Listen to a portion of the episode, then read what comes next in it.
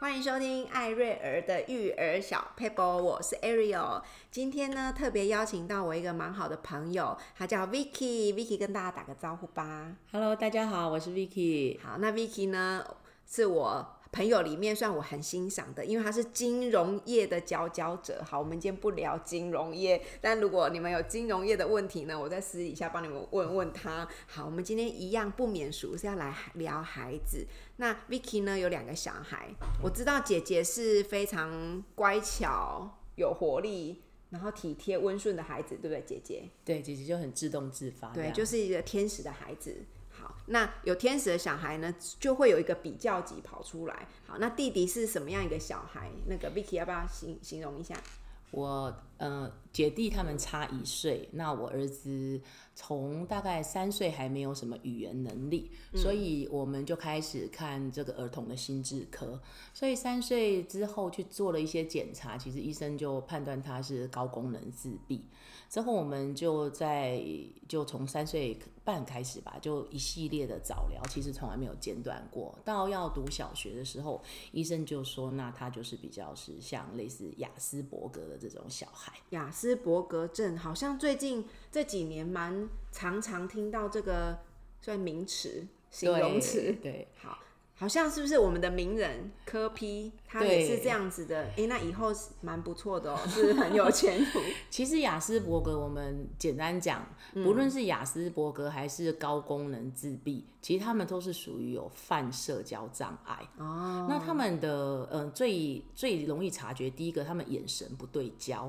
所以如果你看小孩子跟你讲话，眼神。不容易对焦，那可能他不是高功能自闭，就是可能有雅思。哦，不是因为看到阿姨太漂亮害羞，不是，不是，是他们他们通常眼神无法对焦。嗯，第一个可能害羞也有，那再来他们通常眼中也就只有自己。啊，那因为他们眼中只有自己，所以他们大部分会比较有泛社交障碍，他们就比较。自我，他们以为别人的想法都跟他们一样，所以他们很难有他人感受的这种理解。哦，对，所以就会觉得我们身边一定很多这种小孩，包含我们小时候。那你可能以前不知道什么雅斯伯格或高功能自闭，我们就会觉得啊，这这个人很白吧？哦，白目，然后没有在管别人的，对，然后别人的话听不懂，听不懂，对。然后，可是这个就是他的那个电线呢？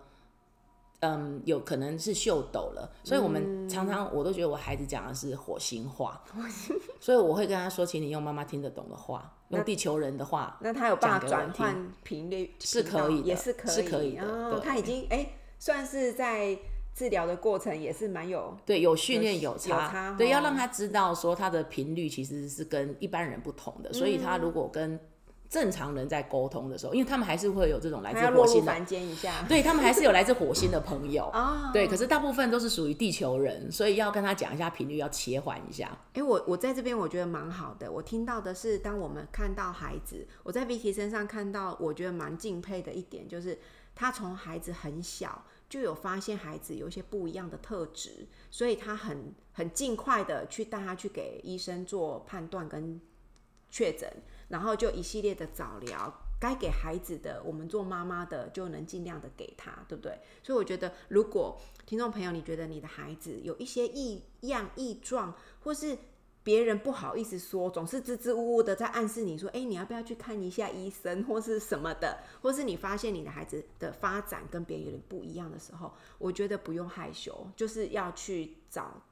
医生确认是不是？是因为其实这个就是症嘛，你看它叫做雅斯伯格症，其实就是我们讲说个性的这个癖，嗯，好，那就是有个有的人可能比较古摸一点，嗯，或有的人可能比较执着，那其实他就是他的性格里面的这方面的特征。嗯分数比较高，嗯，那其实我觉得家长一定要有病视感，因为只是只这个只是说他的人格特质在这部分比较凸显，那其实我们就是去把他这个特质帮助。他比较圆融一点，像他们大部分有泛社交障碍，是因为他的自我。比较强，那就带领他有不同的眼光，可以多一些他人感受，呃，他还会还有一些意图的理解，那其实就可以帮助他们在社交上面尽早的融入，嗯，所以这个其实不困难。那最可怕、最担忧的就是说啊，妈妈都觉得啊，还好还好啦，还好，大家给问题，他只是啊，现在还小，还不懂，对，还不懂。嗯、其实多给他们多方面的一些学习，其实我觉得，嗯，嗯对这方面的有这种呃泛社交障碍的小孩是有非常好的帮助。嗯，我觉得很很棒，是因为我认识你儿子也好几年了，然后其实老实说，我没有。觉得你儿子跟别人有什么不一样？只是我在跟他聊天的时候，我会发现这个孩子说出来的应对进退的内容跟别的小孩不一样。但是我觉得蛮可爱的，他就很直，他没有在跟你 social，他没在客气，对他没在客气。他们就是通常会把 always 的话讲出来，然后把内心的 always 对。比如说坐电梯的时候，如果有闻到闻到异味，他会说：“哎、欸，妈妈，你放屁吗？”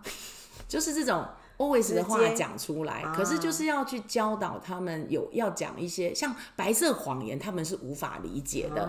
可是到小孩子在可能是中高年级之后，那那慢慢要有一些这种礼貌性的话语，就是这种呃。要说合宜的话，可是他们这方面的程度可能就会比较低。嗯，可是他们又在其的地其他地方的思考可能是很跳跃性的，嗯，我们也很难回答他。嗯，呃，比如说我们在他六六岁吧，我们去滑雪，然后要回程的时候，因为他滑雪板已经坏了，他才小一，然后那个空姐就说那个坏了，我我也是跟他说不要运回来。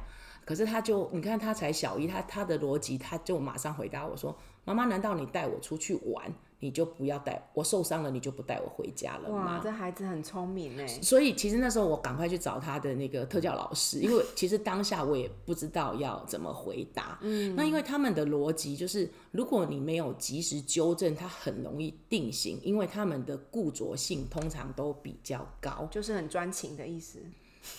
也可以这么说，说。对，因为他们可以一一样东西一直很固定，比如说吃某一样食物，排骨饭就可以一天三餐，哎、欸，对，一个礼拜可以吃七次这样，就是他们的可，他们可以接接受，他们固着性很高，所以他们的接受变化性就很低，哦、所以像这样的小孩，预告是很重要的。哦、比如说，光之前的早餐要吃不一样，你就要预告。不然他就会认为这不是早餐哦，就是他早餐可能都吃吐司，你给他换成一个烧饼油条，他就会说那这不是早餐。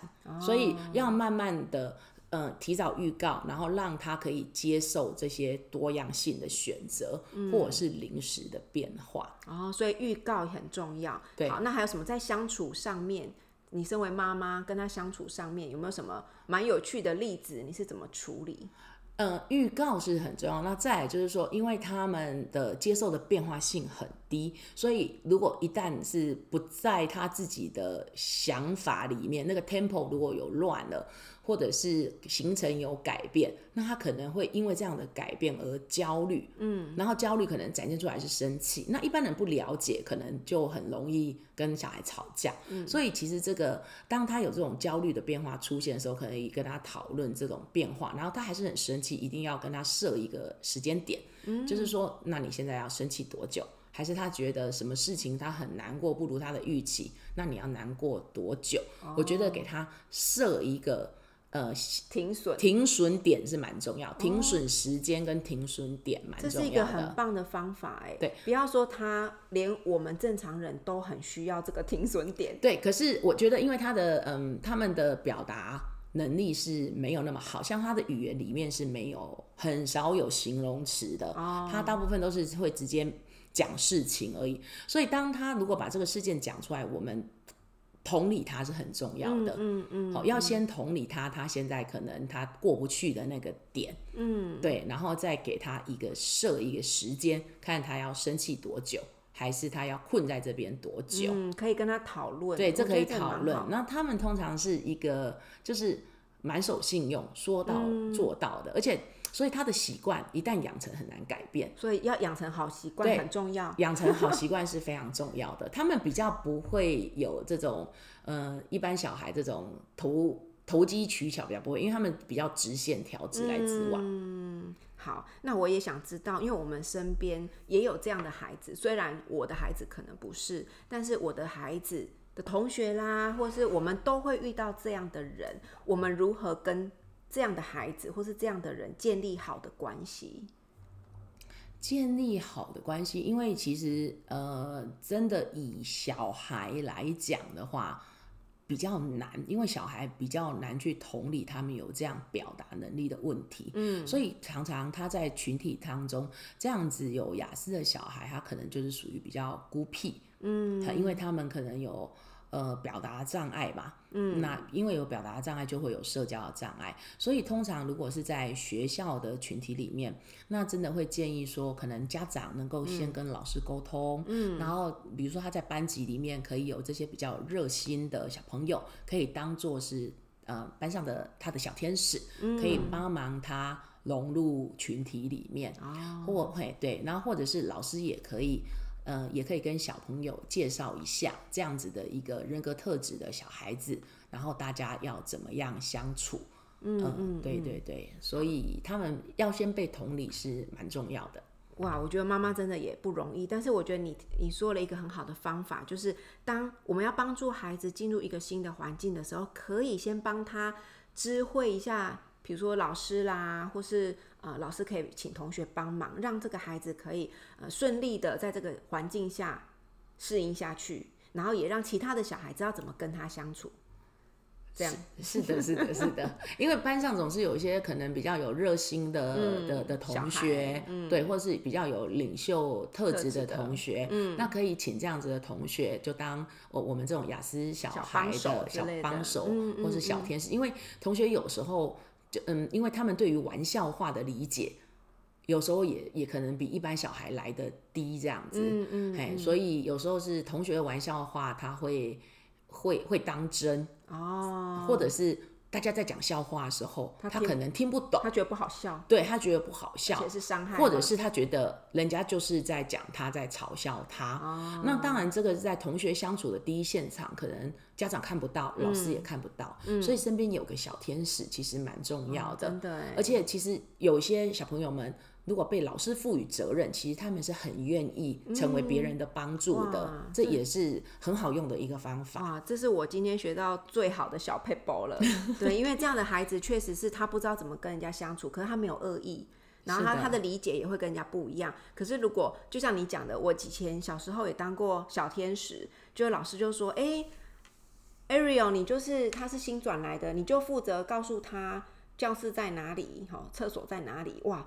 我马上哦，觉得自己就是这个使使命感，使命感就来了。然后呢，我就真的很认真的在照顾对方。那不管对方的情绪啊，或者难过，好像他连他难过，我都会想去安慰他。是啊，是啊。所以我觉得哇，今天真的学到很棒。不管我们的孩子有没有雅思，有时候不一定这么明显，有时候可能在他的他的交朋友上有些困难，不一定会到雅思伯格症，对，被被认证哈。有时候可能就是啊，在交。交友上有些困难，我觉得这个是一个很好的方法，就是妈妈可以先。为他预备一个友善的环境，嗯嗯，这这个我觉得这是蛮好用的。哇，我觉得真的很棒。好，Vicky 今天呢，因为第一次被我访问，所以他真的很认真在回答，都没有那个冷笑话。我们平常呢讲话没有那么震惊过的，害我都忍不住震惊了起来。其实自己都很想笑，我们从来没有讲话这么认真过。对，好，我相信呢，我要多约他几次就可以那个呃，逼出真面目嘛。对，就可以让他可以畅所欲言。所以，嗯、呃。各位听众，如果你们家有这样子的孩子，好，你有很多的疑问想要问 Vicky，你也可以留言在我们的留言板。那到时候我就再辟一堂课呢，让他来好好跟大家分享一下他的心路历程。因为我真的是听到太多故事，可是因为我们那个篇幅有限，所以就今天让他呃分享。呃，雅斯伯格症的小孩如何相处？如何帮助他呃融入呃新的环境？好，那我们就谢谢 Vicky 今天的呃到来，谢谢大家，跟大家说拜拜，拜拜。